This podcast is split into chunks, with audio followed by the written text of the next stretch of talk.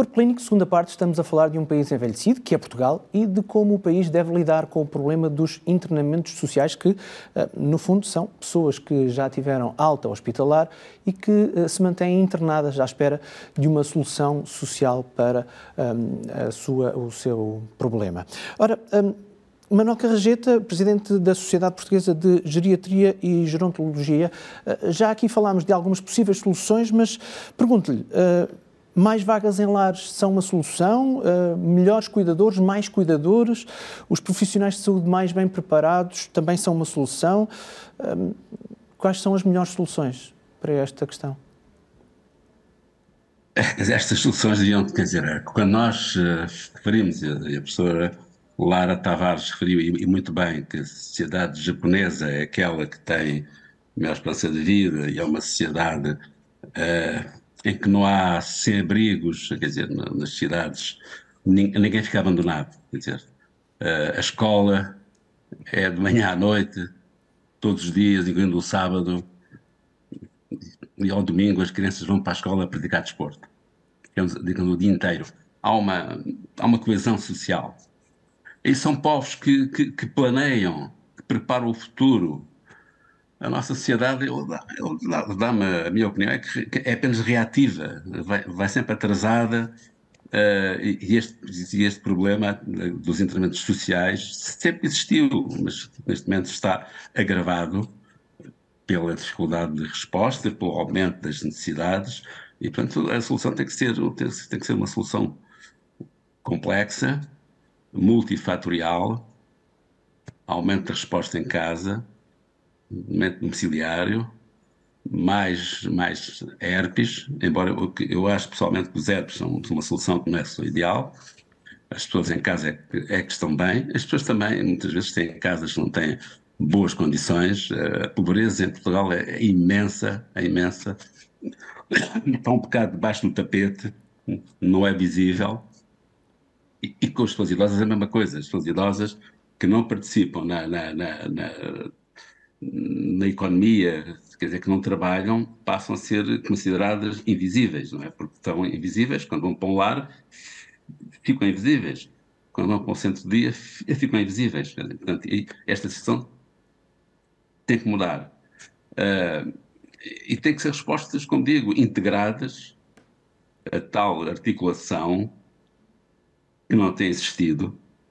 Eu até, eh, quer dizer, quando Aqui há, aqui há dois anos se falava em reduzir o número de, de ministros, eu até pensei que ia haver novamente um, um Ministério dos Assuntos Sociais, em que no, um, havia um ministro que coordenava não apenas a saúde, mas também os problemas sociais de segurança social. Porque, de facto, não há essa articulação. Portanto, é complexo.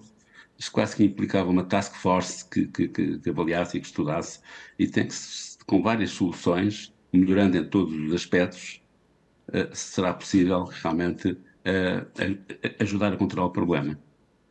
Um, obrigado, Manuel Carrageta. António Tavares, provedor da Santa Casa da Misericórdia do Porto.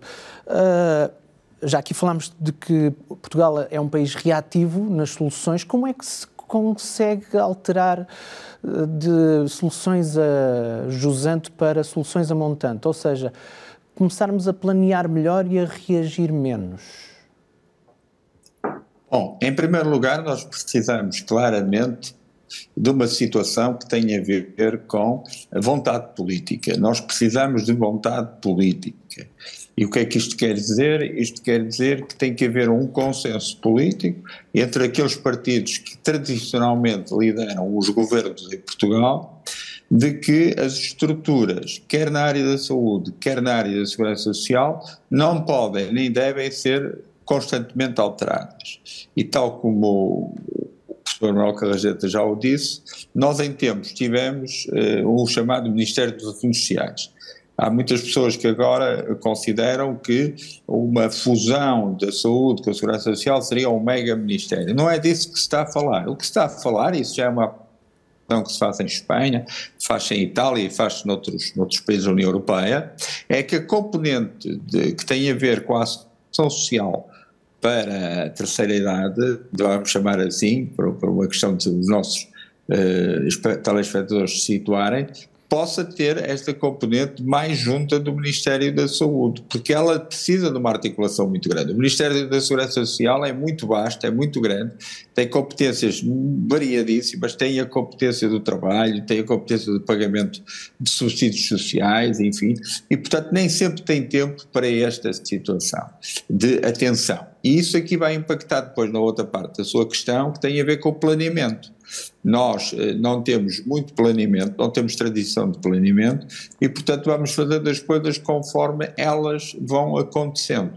Graças ao país e à situação que o país tem, nós temos, por exemplo, institutos como são as Santas Casas de Misericórdia, que têm mais de 500 anos, que vão, felizmente, dando respostas a essa articulação com os centros de saúde, por exemplo, e com os hospitais.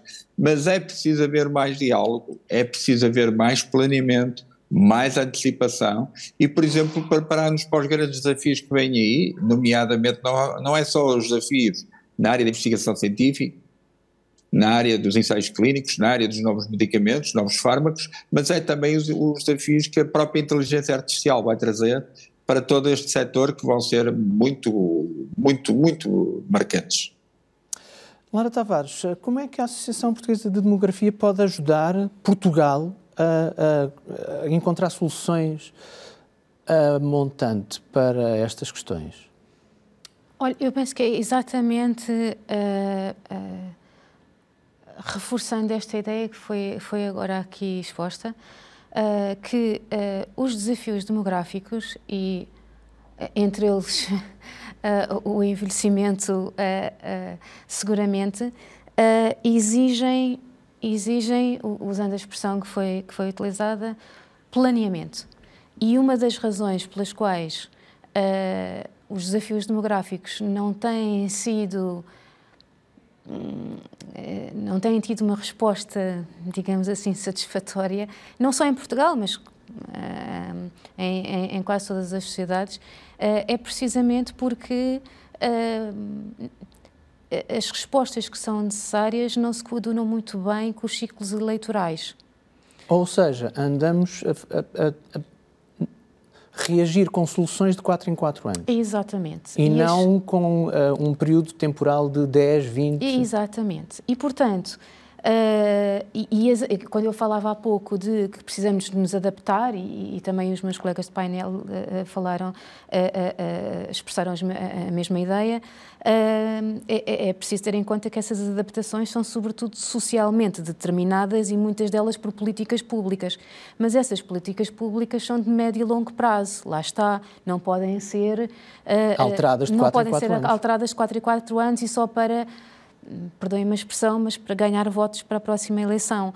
Um, e, portanto, uh, nesse aspecto, eu devo aqui, uh, não quero de forma nenhuma, um, uh, portanto, não é, quer dizer, quero louvar o trabalho que está a ser feito, por exemplo, por, uma, por um organismo que é o, o, cuja sigla é o Plano APP, que precisamente tem como missão pensar, fazer perspectiva, olhar para o futuro e tentar pensar nas políticas públicas a mais médio e longo prazo. Estão a tentar fazer uhum. um trabalho uh, muito, muito, uh, muito interessante desse ponto de vista e, portanto, espero que seja um organismo que tenha continuidade, porque faz falta, faz falta quem pensa em Portugal uh, esse, dessa forma, porque só assim é que se realmente conseguem resolver este tipo de problemas que são estruturais e, portanto, respondendo à sua pergunta, a Associação Portuguesa de Demografia terá todo o gosto em colaborar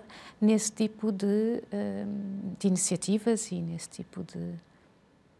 António Tavares, volto a si para uh, lhe perguntar, uh, pegando com o que a Lara Tavares acabou de dizer, se uh, olha ou vê com bons olhos políticas públicas uh, com um maior período temporal de, vá, primeiro planeamento e depois também execução, ou seja, sem ser os períodos de 4 em 4 anos.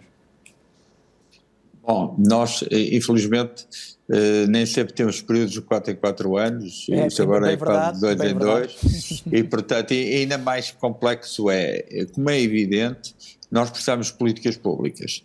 E precisamos de políticas públicas que tenham alguns princípios na sua matriz originária. O primeiro é claramente um princípio de descentralização.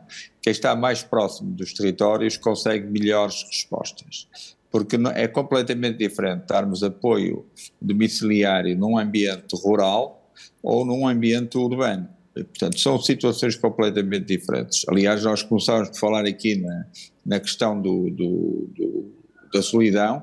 É, a solidão é uma forma de exclusão social e, portanto, nós temos que saber combater estas situações. Por outro lado, também precisamos de políticas públicas e aqui a maior política pública é a articulação entre a área da saúde e a área social, porque os nossos, os nossos uh, idosos chegam a esta fase de, da sua vida com pouca qualidade de vida, porque têm muitas doenças uh, crónicas e, portanto, isso arrasta também a um certo consumo de, de, serviços de saúde. E, portanto, como nós não estamos a investir mais cedo no planeamento, e investir mais cedo quando falamos disto, significa logo investirmos quando, quando somos crianças. Portanto, aconteceu isso nas políticas do ambiente e tem que acontecer nesta política também, dizer às pessoas que não podem comer determinadas coisas, não podem uh, usar ou abusar de determinado tipo de, de situações, uh, portanto, e isso é muito importante, não é só é uma política que quando a pessoa chegou aos 70 anos ou aos 80 anos é que se vai resolver, não, ela tem que se ir resolvendo nas várias fases, para que haja esta qualidade, esta qualidade de vida. Portanto, políticas públicas são necessárias, nós, por exemplo, não podemos esquecer que ao nível das políticas de família é preciso também aqui dar uma ajuda. A família mudou, mudou na sua matriz, mudou no seu enquadramento e, portanto, as pessoas não podem ser todas institucionalizadas, as pessoas têm que viver nas suas habitações e, como disse a professora Lara Tavares, por exemplo, a questão das cidades é muito importante, que as pessoas fiquem a viver, tem que haver políticas para essas pessoas para ficarem em suas casas, com os devidos acompanhamentos que são, que são necessários. Portanto, isto aqui vai haver muita alteração de paradigma, provavelmente, em vez das pessoas se locarem em massas para centros de saúde, para resolver os problemas, irem equipas móveis à casa das pessoas ajudar a resolver os problemas. É um bocado o que já se fazia no passado.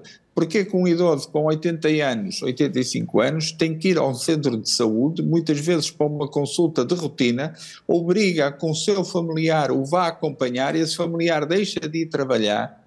Portanto, isto tem tudo um impacto grande até na economia, na nossa organização social. Portanto, era preciso eh, esta, este esforço de planeamento, mas como já foi aqui dito, eh, ele não pode coincidir com os, os ciclos eleitorais, que são tão curtos que acabam por condicionar tudo, porque todos nós sabemos que tomar medidas aqui vai também ter algumas implicações que não são sequer de ordem orçamental, porque de ordem orçamental nós até podemos dizer que temos orçamentos já bastante generosos, é de organização, de distribuição e de aproveitamento do potencial dessas políticas públicas. António Tavares, sei que tem um compromisso e que vai ter que uh, nos deixar muito em breve, mas não queria deixá-lo uh, ir-se embora sem uh, me dizer se está otimista ou pessimista para o futuro mais próximo em relação a isto. Eu, inevitavelmente, tenho que ser um otimista, até porque um autor muito conhecido de todos, o Karl Popper, costumava dizer que ser otimista é um dever moral. Portanto, nós temos esse, esse, esse dever de, como cidadãos, como pessoas responsáveis. Mas nós temos que criar uma, uma sociedade responsabilidade de solidariedade. E, e a solidariedade o que é que vai ajudar a fazer? Vai ajudar que todos nós possamos tomar conta, entre aspas, uns dos outros. E os mais velhos, que foram aqueles que tomaram conta de nós quando nós éramos mais pequenos, possam ter condições para poderem ter um final de vida com uh, grande dignidade. Nós hoje materiais para poder dar respostas. Nós hoje temos vontade política, que é muito importante, num Estado que é um Estado social, é um Estado que procura obter o equilíbrio nas, nas áreas sociais para que os seus cidadãos que pagam impostos ao longo da vida tenham um final de vida condigno e com dignidade, porque é um direito humano que nós temos que respeitar, mas também temos que interpretar e compreender que isso não se faz sem o apoio de toda a comunidade, sem o apoio de todos nós. E isso implica o quê? Implica políticas ao nível da administração central, ao nível da administração local e também que depois haja aqui uma complementariedade com as instituições sociais, porque as instituições sociais não podem, no final, vir ser o esgoto, desculpem a expressão, onde tudo isto vem acabar, ou então ser mais um elemento no circuito. Não, nós temos que repartir as tarefas e se há coisa que as instituições sociais fazem bem, é apoiar estas pessoas, é estar com estas pessoas com a consciência de que não há equipamentos e não há resposta de institucionalização para toda a gente. E por isso aí que a política das cidades, que há um bocadinho foi aqui dita, quase de uma forma muito tímida, é claramente uma das, dos vetores que nos pode ajudar nestas políticas públicas, porque se tivermos muitos jardins, muitos espaços de convívio, as pessoas vão ter menos problemas de saúde mental. Se tivermos eh, bons equipamentos, as pessoas vão ter bons, boas condições para poderem estar. Mobilidade, também é muito importante, exercício físico, portanto há aqui muita coisa para fazer e de certeza absoluta eh, vamos saber responder a esses desafios enquanto país, enquanto sociedade e enquanto comunidade. Muito obrigado, António Tavares, eh, e avanço para Manuel eh, Carrageta, porque gostava que me desse um, um pequeno comentário como Presidente da Sociedade Portuguesa de Geriatria e Gerontologia. Uma coisa que o António Tavares nos disse há pouco, que é preciso começarmos a preocupar de muito cedo com a forma como vamos envelhecer. Isto quase que me apetece dizer que começamos a envelhecer a partir do momento que nascemos, não é? Manuel Carrageta também concorda com, com, com esta ideia de que é preciso começarmos a, a, a preparar-nos cedo para a forma como vamos viver o resto da vida e depois também sermos solidários com as pessoas mais velhas que nos ajudaram no início da nossa vida? É evidente que sim, quer dizer, nós, o envelhecimento saudável, ativo, exatamente assenta numa alimentação saudável, nomeadamente o ideal é a dieta mediterrânea, que é aquela que é considerada a melhor, a melhor alimentação em, em termos de saúde e envelhecimento saudável, exercício físico regular, nomeadamente a marcha diária, uh, o sono, que é uma coisa que falha muito, mas que, que é um, tem um papel importante, e depois há um aspecto que é o, o aspecto da interação social. As pessoas não se podem, não se podem isolar. A tal solidão que se falou agora, Uh, por exemplo, a Sociedade Portuguesa de Gerontologia organizou a meados de setembro uma importante reunião em Portugal sobre a solidão, em, em que, em, que, em que estiveram cá, nomeadamente, os, as pessoas de, com cargos mais elevados na, na Sociedade Internacional de Geriatria e Gerontologia. O, a solidão é um fator de risco de saúde mental, como já foi referido, e é um fator de risco de saúde cardiovascular igual ao da hipertensão não controlada, do colesterol elevado, do sedentarismo, etc. É um fator de risco extremamente importante. Uh, para investimento saudável, nós temos que conviver, portanto, temos que estimular as, as, as nossas pessoas mais idosas, que têm tendência a isolar-se muitas vezes e até ter um pouco de depressão, a conviver, ter o seu círculo de amigos, serem à rua, ter as tais cidades saudáveis. Há mesmo um programa do, do, OMS para, de, de, de, das, das cidades amigas das pessoas idosas, têm que ter uma série de adaptações que, que as nossas cidades têm que tomar, e já há várias cidades portuguesas que participam nesse programa, que é extremamente importante. Aqui, em termos de esperança, mas já um pouco futurista, aquilo que se está a trabalhar muito na área da geriatria é reduzir o ritmo de envelhecimento. Porquê? Porque a maior parte das doenças que nos matam são doenças associadas ao envelhecimento. No fundo, eh, o Alzheimer ou as demências são associadas ao envelhecimento, à falência do cérebro. O cérebro perde a sua reserva e aí entra-se a demência. A ciência cardíaca é a fase terminal das doenças do coração, é o desgaste do coração.